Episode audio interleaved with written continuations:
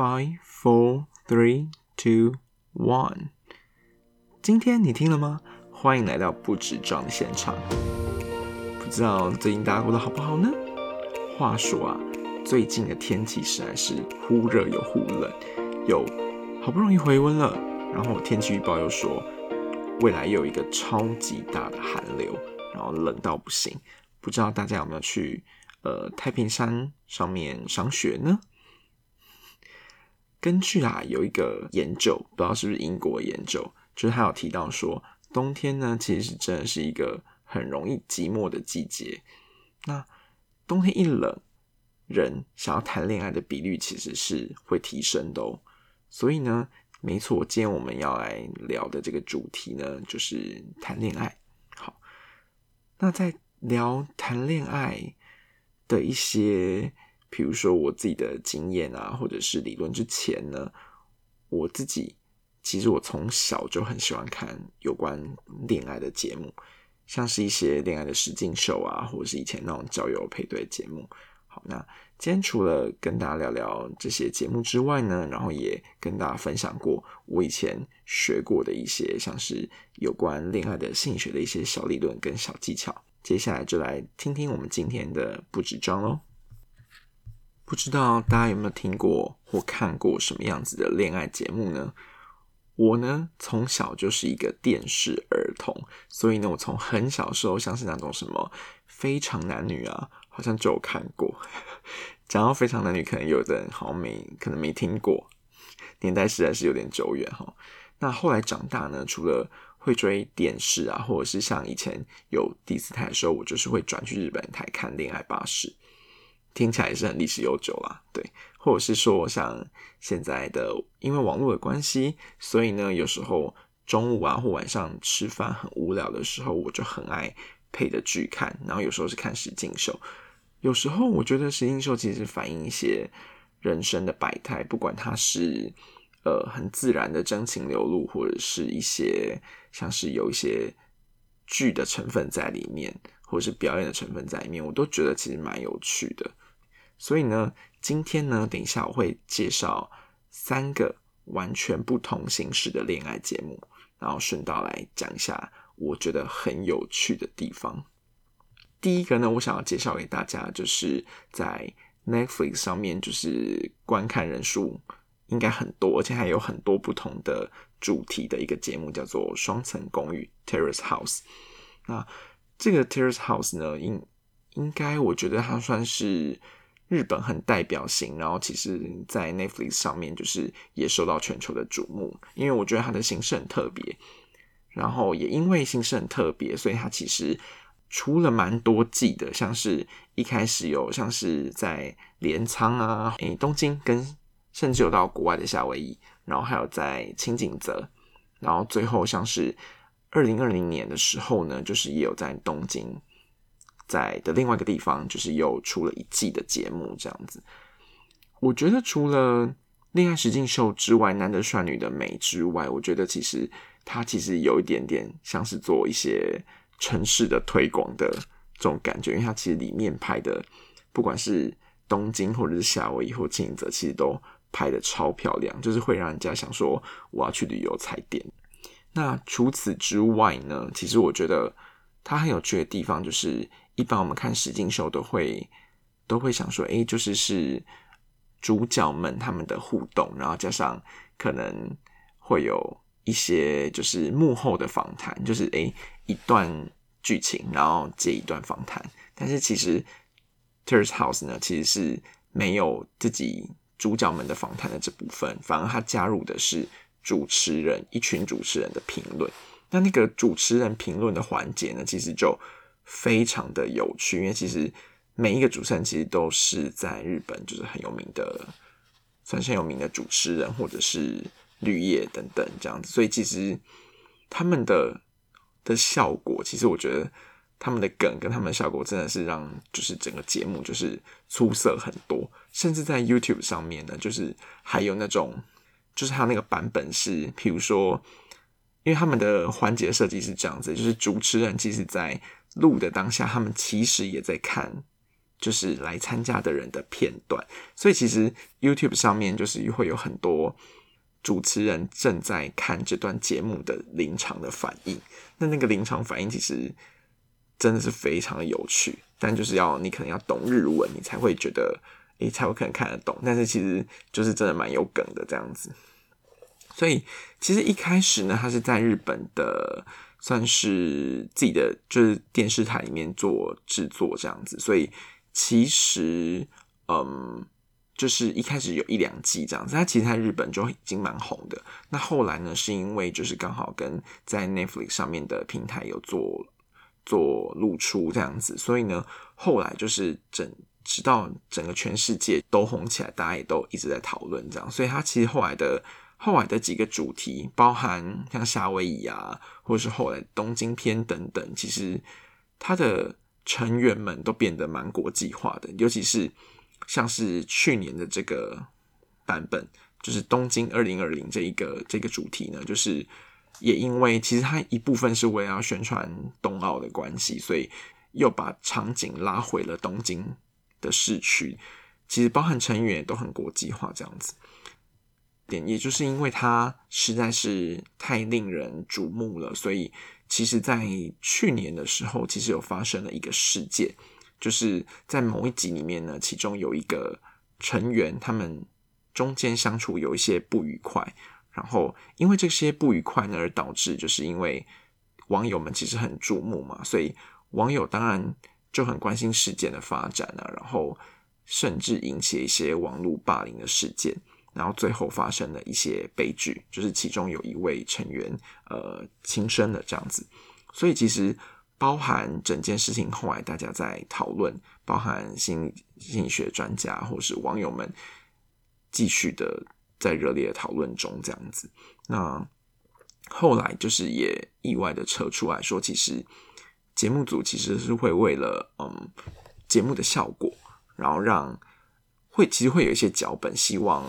成员们可以配合，也就是它其实虽然是实境秀，但是其他的某一些些环节其实是有设计过的。那整体的事件也让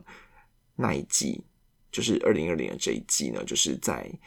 在这一季之前呢，其实后面的就都下架了，这样子就都看不到了，这样，所以也让整个这个事件让整个节目的节目组道歉，而且后来也没有就停播了，这样子，对，所以。其实是蛮可惜的，因为其实我过去还蛮喜欢这个节目的，包含有一些呃主角们的 IG 啊，或者是我也会很关心他们的动态，因为我觉得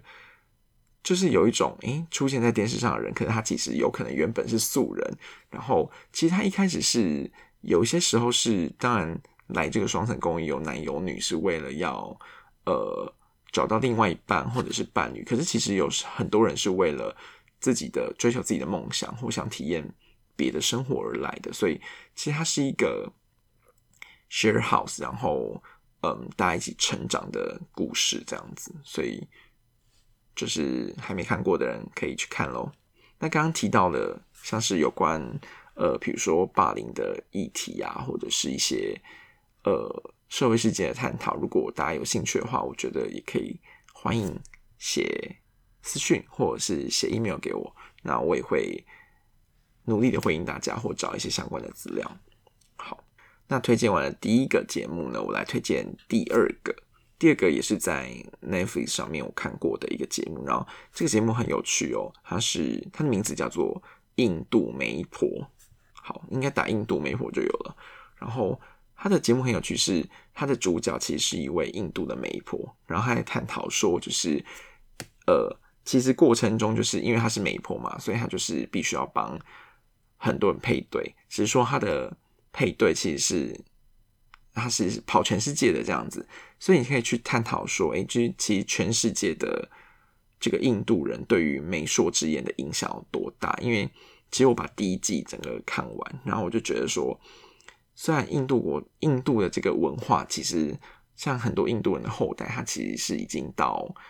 已经移民了嘛，然后可能到西方国家去生活，但其实他们对于对，比如说婚姻啦，或者是就是交往啊等等，其实他很多时候还是蛮保守的，而且他们其实蛮相信这样子的媒妁之言，而且是门当户对。他们的门当门当户对不不见得是说是呃金钱啊、地位等等，他们也包含了，比如说像是种族啦、价值观啊，然后还有透过这个媒婆的这个配对，可以把很多细节，然后他们其实在过程中。节目里面也有包含像是一些占星啊、算命，因为印度文化感觉就蛮重视这一些的这样子。而且我有针对我们今天要录的这个主题，我查了一些研究，就是呃，其实因为我就很好奇，说，诶，就媒妁之言跟自由恋爱，就是到底谁，就是比如说离婚率啊，或者是开心的程度，到底谁比较高这样子？因为其实在这个节目之中。就是这位媒婆呢，她鼓吹的就是她喜，她就是觉得美术之言很很好嘛，所以我就是去查了一些研究。那的确真的会有一些呃研究是指出说，就是媒妁之言的离婚率其实是低很多的。那我觉得其实也可以去思考说，哎，就是没有说哪个好或不好啦，因为呃离不离婚与否。不是整件事情的重点嘛，而是说，就是因为这其实是一个选择嘛，因为包含实验做的，比如说它可能都是针对印印度文化做，那可能会有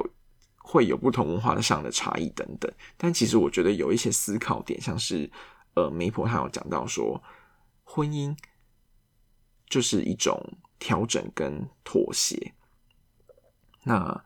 他会希望，譬如说。其实，在过程中，在每一节过程中，有一些主角，他们可能本身有一些呃个人原本的个人特质这样子。那当然，就是媒婆就会其实会指出，诶，他不见得会完全指出来，但是他会透过很多暗示的方式，就暗示主角说，诶，你要应该可以怎么做啊，或怎么样。那其实我觉得他也蛮，虽然他是媒妁之言，但是他其实有讲到一个点，就是其实。在婚姻关系中，或者是交往关系中啊，就是其实是需要双方有共识的、弹性的来调整的，而不是说只是一方委曲求全跟妥协而已。然后也不会因为遇到一些困难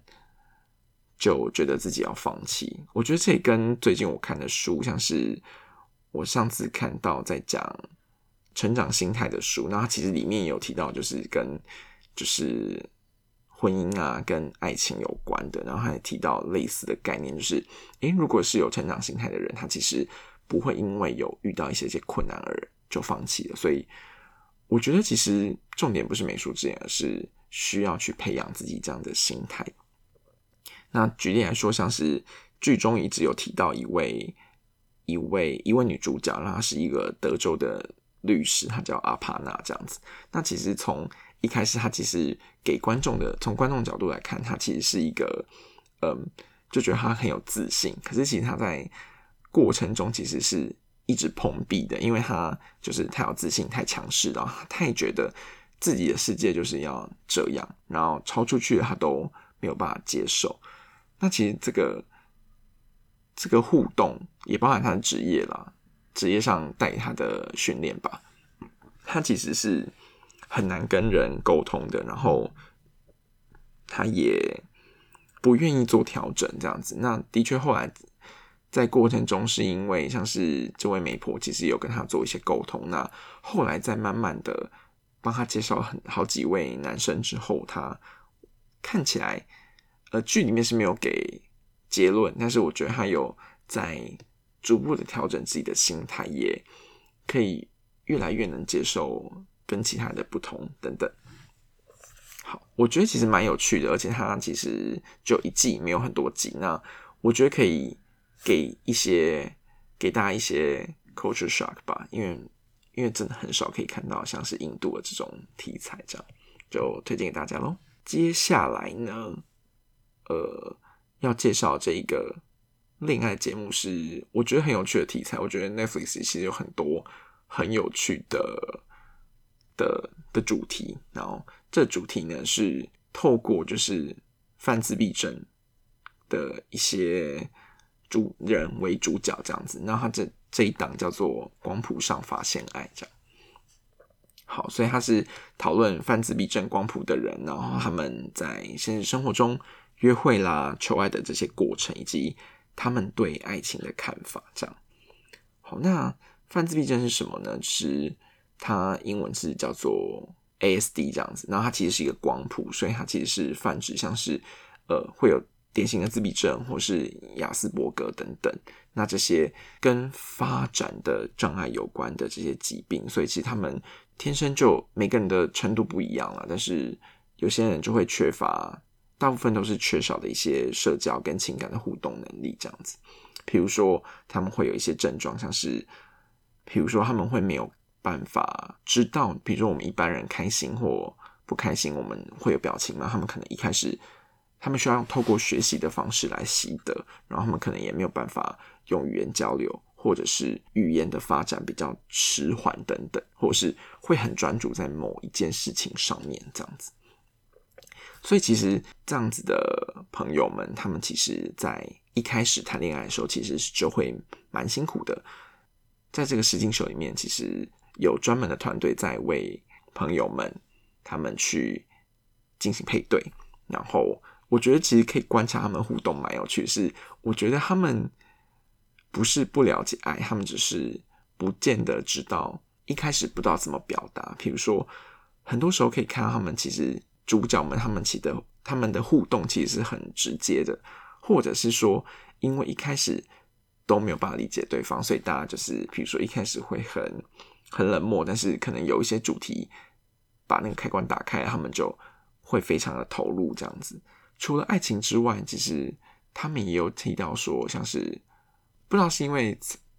这个实境秀的主角们的关系，还是怎么样？他们其实在这个剧中也是介绍了很多有关他们日常生活中的互动，比如说他们要怎么学习一些像是社会化的行为啊，然后多多交朋友啊等等。所以其实也让我思考说，看完整个思考说，我觉得呃，每个人其实都应该学习或学着去接纳呃生活中不同的朋友这样子。那这样子的戏也带给。我一些蛮多的感动的。那介绍完了这三档呢，就来休息一下。每天上班想睡，下班还是想睡，假日却闲到发慌，除了无聊还是无聊。如果您符合以上症状，就来听听强尼和他的好朋友们瞎扯淡吧。这里有职场分享，还有一些没有用的心灵鸡汤，准时服用，保证你生活不无聊。人生这么苦，就来听强尼轻松好玩的聊 l o k 吧。收听不止这样，让你生活不止这样。哎，可不要上班听到被老板发现喽。好，我们回来了哦。刚听了一些有趣的节目，突然想到，就是还有一些很有趣的可以补充一下，但是我就不介绍了，就交给大家继续看。是最近就是哎之前啦，就是 Netflix 上面有一个很有趣的，叫做。欲罢不能，然后好像就是把一群人困在一个岛上，然后大家以为本来是恋爱实境秀，但其实后来发现这个游戏规则其实是，呃，其实禁止这一些男男生女生们就是发生亲密关系，就是是一场要禁欲的游戏这样子。这个还蛮有趣，我觉得还蛮有一个 twist，就是翻转我们原本对实境秀的印象。对，但他好像听说蛮肥皂剧的这样子。然后另外，我以前以前我记得还有看过类似像，我忘记像是类似好像是传承，应该就叫亚当与夏娃之类的名字。然后他就是类似主打裸体交友这样子，就是坦诚相见，好像就是一开始就是会把自己的内心就是就是展露给对方，这样这样就是他的概念啊，就是。每一个男生女生他们在见面的时候都是光溜溜的这样子，就是可以更突破自己的内心这样。好，以上的补充。那介绍完一些有趣的节目之后呢，我来讲一下我以前就是很有印象的有关恋爱的心理学的一些理论。好，那其实以前就是在课本上，就是若大家有信息的朋友，或者是看过一些。应用心理学或是小科普的这个书呢，其实都会看到一个理论，它叫做爱情三元论。那这个爱情三元论呢，其实它是将我们原本在恋爱关系中的这几个几个概念呢做一些分类。那这个爱情三元论呢，是一个美国的知名的心理学家，他叫做 Robert Sternberg，他非常厉害。他其实他其实提出很多有很酷的理论，像是智力的一些分类的理论啊，还有像是这个爱情的分类的理论。那这个爱情的三元论，它其实把爱情分成三个部分，也就是是一个三角形这样子。那每一个角呢，分别是。亲密的爱情，然后激情的爱情跟承诺的爱情，那像是亲密就是 intimacy，然后激情就是 passion，那承诺就是 commitment，所以它其实也可以被叫做 IPC 理论这样。所以其实他觉得爱情有分成这三个核心的成分了。那这个三个核心的成分呢，它的它的成分的比重呢，其实也会。研究这个理论就是有提出更多的变形，这样就是其中两个元素的比例上的融合，它会会有其他的名称，像是比如说像是亲密的这个亲密的爱情跟激情爱情的融合，它其实就会被称作是浪漫式的爱情。然后其他它就是会有很多排列的组合这样子。那如果你是三个元素都都有的话，这个叫做完美的爱情。但大家都知道，其实生活上跟实际状况上，其实蛮难达到这个样子的。这 Steinberg 就是把这个理论，就是做了一些很多的变形，那还做很多的实验来证明这些事情。这样子，那其实像是，比如说他分，就刚刚提到分三个嘛。第一个是亲密的部分，那亲密的部分就是包含的是像是热情啊、交流啊、分享啊等等。它的内涵是这样子的，那激情就是比较偏向是性的欲望以及对身体的欲望，那承诺呢是一个呃比较偏向是责任感，还有跟愿意把自己的内心投入到对方身上这样子。所以其实有时候它其实是一个理性跟感性的综合。那我觉得它其实蛮贴近贴近实物的。那有兴趣的朋友们，其实你。我也会附在链接里面啦，然后有一些参考的资料。那如果你很有兴趣的话，其实其实随便 Google 其实都蛮多详细的资讯。那除了提到爱情三元论之外，就是以前课本有提到的，就是诶，我就觉得很有趣，就是诶，心理学家其实会透过很多生活中的例子来发展，来思考说，诶，我们有没有办法可能把它归类成一些逻辑，或者是。归类成一个架构，然后让很多事情都可以套用。比如说，像现在就是要把爱情的很多生活上的例子来做一个应用跟套用，有没有把它归类出来？那除了爱情的三元论之外呢，我这边还要介绍两个我自己看过，我觉得蛮有趣的，就是推荐给就是如果比如说你在暧昧中啦，或者是现在是单身的朋友，然后。想要多多接触异性或者是呃同性也好，你想要接触你喜欢的人，都可以运用像是这些小技巧。那第一个小技巧呢，叫做兴奋转移。那兴奋转移是什么呢？是它的概念这样子，它是他认为说人会去从自己的生活周遭里面去找到自己现在目前这个情绪状态的原因。所以当初一开始的实验设计，想要实验这个兴奋转移是不是存在的这个实验呢？是它是设计让参加实验的人他们去走吊桥，然后来引发生理的紧张。就你走吊桥会摇晃晃嘛，你会害怕掉下去。那如果这个时候感到很紧张或心跳加速的时候，旁边如果有一位人，有一个人，然后当初是安排一位异性这样子，如你。旁边有个人的话，会不会把这个你自己引发的这个紧张跟生理的状态，呃，是因为你旁边这位异性所带来的？也就是，诶，你因为跟他一起而紧张，跟他一起的紧张，其实会不会就把它视为说，诶，你自己其实对他是很有感觉的，因为被他杀丢啊这样子，所以会有自己爱上他的错觉。那的确。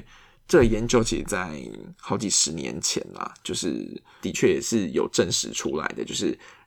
人们就是其实会在类似像这样子的情境中，会有兴奋转移的这个现象产生。所以，如果你呃现在你很想要接近一位朋友，然后你就可以安排，我觉得其实在生活中就可以安排很多这样子的例子，然后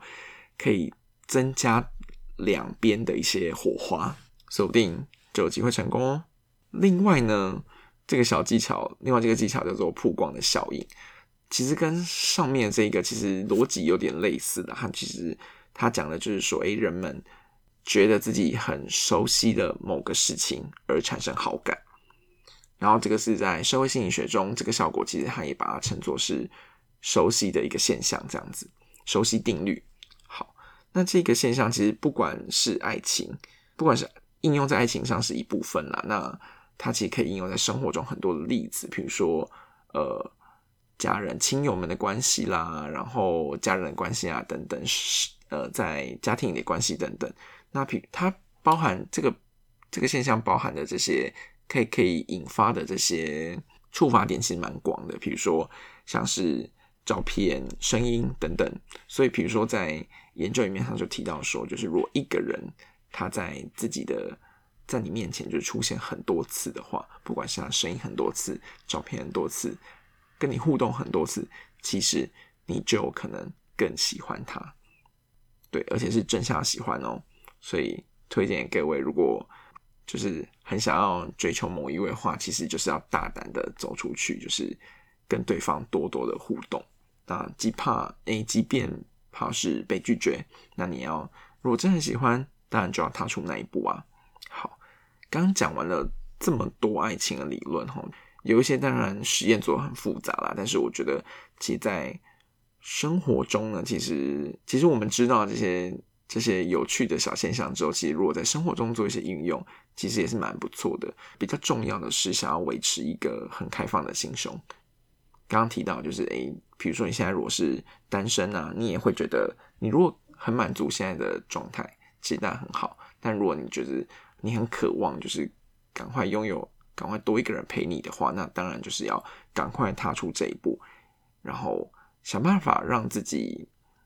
很开心、很快乐，然后让自己变得在不管是身心灵各方面都变得更好。那这样你才会表现出你最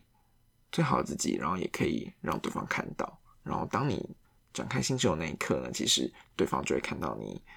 很纯真的一面啊，很很棒的一面。这样子，那如果你有时候你可能觉得很辛苦或怎么样，那无论如何就是要看重自己，就是很努力的这个部分。有时候其实也可以多多的鼓励自己努力的过程啊，然后偶尔呢对自己说一声辛苦了，其实也蛮好的。或者是透过一些像是跟自己的对话等等，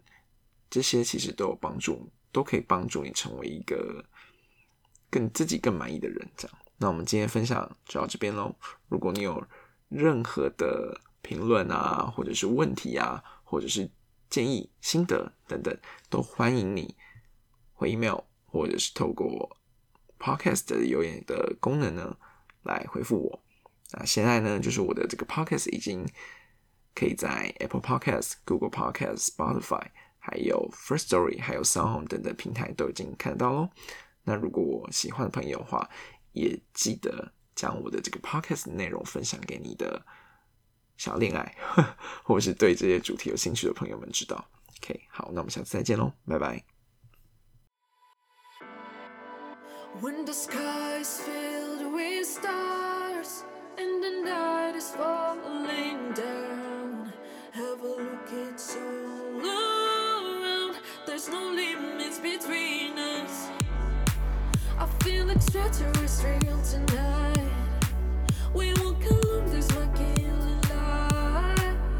feel like I'm losing all